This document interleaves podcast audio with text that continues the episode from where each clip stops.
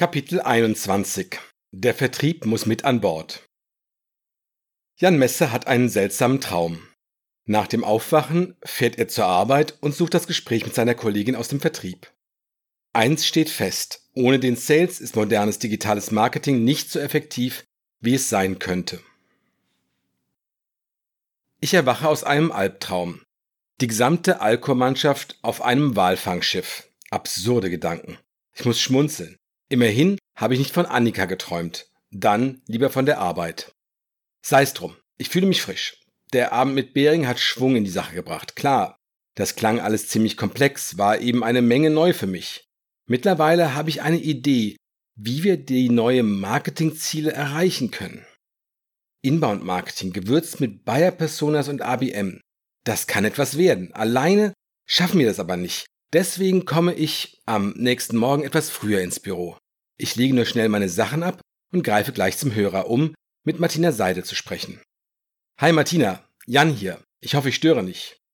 Oh, guten Morgen, Jan. Nein, du störst nicht. Bei mir ist heute Vormittag ausnahmsweise mal wenig los. Warum bist du schon so früh im Büro? Dein Team beginnt doch meistens erst gegen neun Uhr mit der Arbeit und wir haben gerade erst Viertel vor acht. Ah, ich bin früh aufgewacht, Martina, und hab mir gedacht, am besten stehe ich jetzt auf, düse in die Firma und spreche mit Martina über Vorteil Digital. Ja, sehr gerne, Jan. Ich fühle mich geehrt. Wir hatten gestern das nächste Meeting, sind aber ehrlich gesagt nicht sonderlich weit gekommen.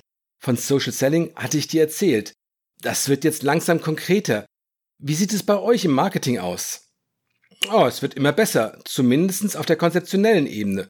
Du weißt, dass ich im Moment in Kontakt mit diesem Marketingberater stehe. Schlauer Typ, kann ich dir sagen. Ah, ich erinnere mich, Jan. Du wolltest mir erzählen, was es mit diesem Inbound-Marketing auf sich hat. Genau.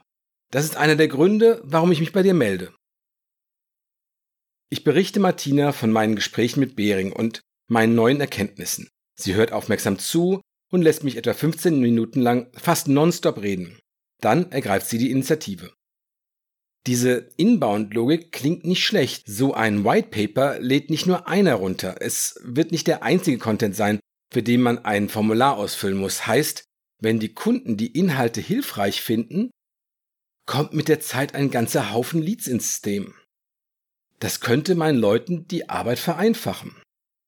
Das ist so, Martina, ja. Rekapitulieren wir kurz die letzten Schritte. Unser imaginärer Freund liest einen aufschlussreichen Blogbeitrag, klickt einen Download-Button, füllt ein Formular aus und lädt ein Whitepaper runter, das jenes Blogthema vertieft. Über die Registrierung wird er zum Lead. Auch zig andere Besucher füllen solche Formulare aus. Alle Leads landen im System. Danach folgt das, Jan, wie nanntest du das eben in deinem stundenlangen Monolog? Das Lead Nurturing? Richtig. In gut konzipierten Lead-Nurturing-Programmen werden diese Inbound-Leads weiterentwickelt. Unser imaginärer Freund erhält eine E-Mail, die ihn, was weiß ich, zu einem Webinar einlädt, wo, wo man dann Fragen an einen Experten stellen kann, im Anschluss, meine ich. Ja, Martina, im nächsten Schritt wird ihm ein E-Book angeboten. Die Möglichkeiten sind vielfältig. Es geht darum, den Interessenten zu educaten, wie es neudeutsch heißt. Ja, die Leads aufschlauen, verstehe. Sobald unser neuer Freund halbwegs schlau ist, sagt er zu sich, dieses MDE-System passt ideal für mittelständische Hersteller. Wir sind genau so ein Industrieunternehmen. Unsere Produktionszeiten können wir damit optimieren, weil wir mehr Durchblick gewinnen. Das ist unser Kernproblem. Andere Probleme, wie zu lange Lieferzeiten, werden gleich miterledigt. Das ist prima. Das System müssen wir unbedingt kaufen. Naja, das ist etwas übertrieben, Martina. Womöglich kommt unser imaginärer Freund zu dem Schluss, ich habe die Kosten für ein Softwaresystem und was alles dranhängt, Mitarbeiterschulung und so völlig unterschätzt. Dafür reicht unser Budget nie und nimmer. Diese Lösung können wir uns abschminken. Solche Leute wollen mein Team und ich ohnehin nicht als Leads. Dann geht der Inbound-Schuss nach hinten los. Ich will die Leute ja nicht verscheuchen. Nicht? Nein, Jan, es ist sinnvoll, früh die Spreu vom Weizen zu trennen. Es gibt ein wichtiges Sales-Sprichwort, Jan. If you're gonna lose, lose early. Das spart Kosten, Arbeit, auch Vertriebsarbeit ist teuer. Wir wollen uns auf die Leads konzentrieren, die von Alcor BDE Plus und MDE profitieren und die die Kosten dafür stemmen können. Das Ziel besteht darin, auch nur solche Leads zur Verfügung zu stellen von uns im Marketing. Das schaffen wir im Inbound-Marketing durch diese Nurturing-Prozesse. Am Ende des Nurturing-Prozesses ist die Spreu weg und der Weizen ist gereift. Ja, Martina, ich glaube, das ist ein treffendes Bild. Lead Nurturing per E-Mail streckt Leads, nehmen diese Angebote an, laden erneut registrierungspflichtigen Premium-Content herunter oder sie lassen es sein. Das können wir laut Behring alles beobachten. Wir unterstützen die Leads mit passenden Content-Angeboten und sie liefern uns im Gegenzug Informationen. Und wenn ein Lead bei einem Wettbewerber von uns arbeitet, was ist dann, Jan? Der kauft kein BDE oder MDE-System, sondern will nur sehen, was die Konkurrenz, sprich wir, so treibt. Ja, das kommt vor. Diesen Lead, also Lead in Anführungszeichen, akzeptieren wir nicht. Der wird aussortiert, lange bevor dein Team mit ihm in Berührung kommt. Der wird aussortiert. Ja, Martina. Entweder automatisch, weil wir seinen Arbeitgeber identifizieren, oder manuell, zum Beispiel von der Vertriebsassistenz. Warum sollen wir dem all unseren schönen Contact schicken? Ihm indirekt all unsere strategischen Überlegungen verraten. Vollkommen verhindern können wir es nicht. Aber wir können es den Konkurrenten zumindest schwer machen. Wie sieht die Sache bei den Leads aus, die für uns interessant sein könnten? Das sind unsere Marketing Qualified Leads, Martina. MQLs, klar. Wir wissen, ob ein MQL unsere Nurturing-E-Mails öffnet oder nicht, ein oder mehrere Angebote annimmt, welche Art von Content er konsumiert und so weiter. Das erkennen die Softwaresysteme, die im Hintergrund laufen. Die registrieren jeden Schritt, meinte Behring. Jeden Besuch auf der Webseite, jede geöffnete E-Mail. Der Kunde liefert uns diese Daten durch sein Verhalten. Er wird schlauer, wir aber auch. Okay, Jan. Im Idealfall entwickelt dein Team die Leads so weit, dass sie im Entscheidungsprozess vorankommen. Ihr bietet den Leuten Content, der genau zu der Phase der Kaufreise passt, in der sie sich gerade befinden. Genau. Das ist Lead Nurturing, Martina. Gleichzeitig qualifizieren wir. Wir überprüfen ständig anhand der angebotenen Contents, ob der Lead den nächsten Schritt mit uns geht. Manchmal macht er nicht das, was wir erwarten. Er lädt beispielsweise das übernächste White Paper nicht herunter. Und wir fragen uns, ist er noch nicht so weit? Dann schicken wir ihm wieder Content, der sich mehr mit den Grundlagen befasst. Inhalte, die ihm zum Beispiel beim Bewerten helfen, liefern wir ihm erst später. Verstehe.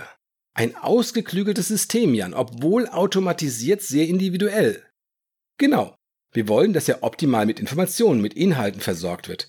Wir haben noch ein Ass im Ärmel, liebe Martina. Hm, was denn? Wir können für jede einzelne Aktivität des Leads nach vorher festgelegten Kriterien Punkte vergeben. Das bezeichnet man als Lead Scoring. Für jede Aktion des Leads gibt's Punkte. Ein Whitepaper runtergeladen, 20 Punkte. Eine Unterseite besucht, 1 Punkt. Ein Link in einer E-Mail geklickt, sagen wir 5 Punkte.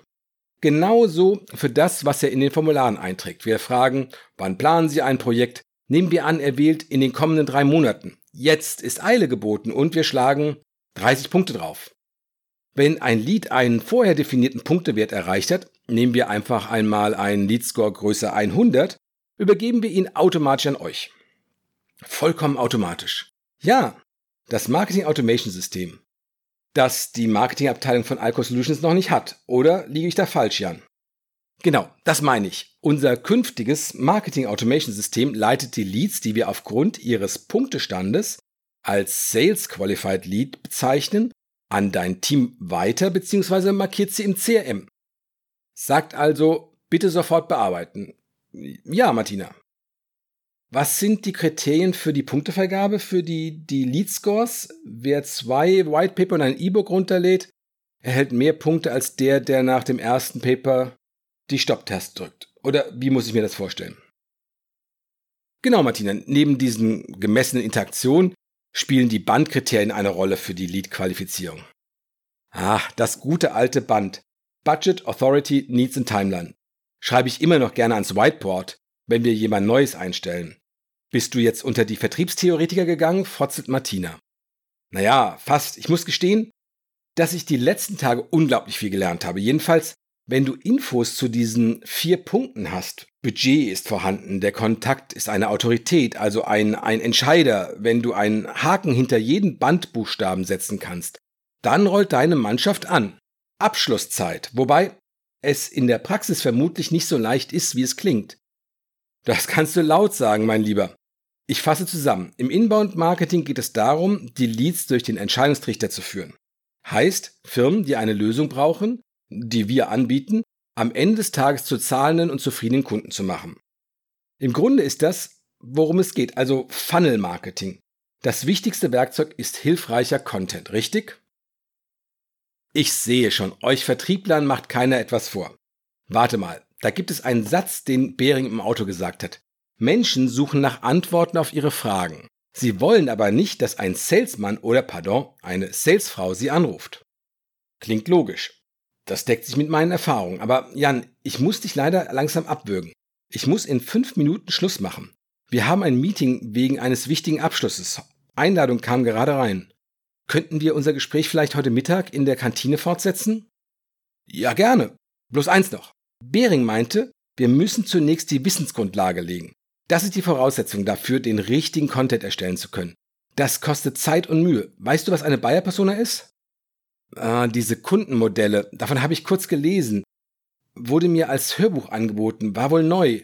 Klang ehrlich gesagt ganz spannend. Das war eine amerikanische Autorin. Moment. Ravella oder so ähnlich?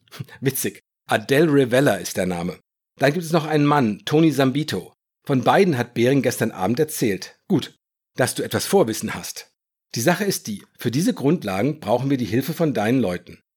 Darauf wollte ich hinaus, bevor wir Schluss machen. Ich glaube, dass wir in Zukunft wesentlich mehr miteinander zu tun haben als früher.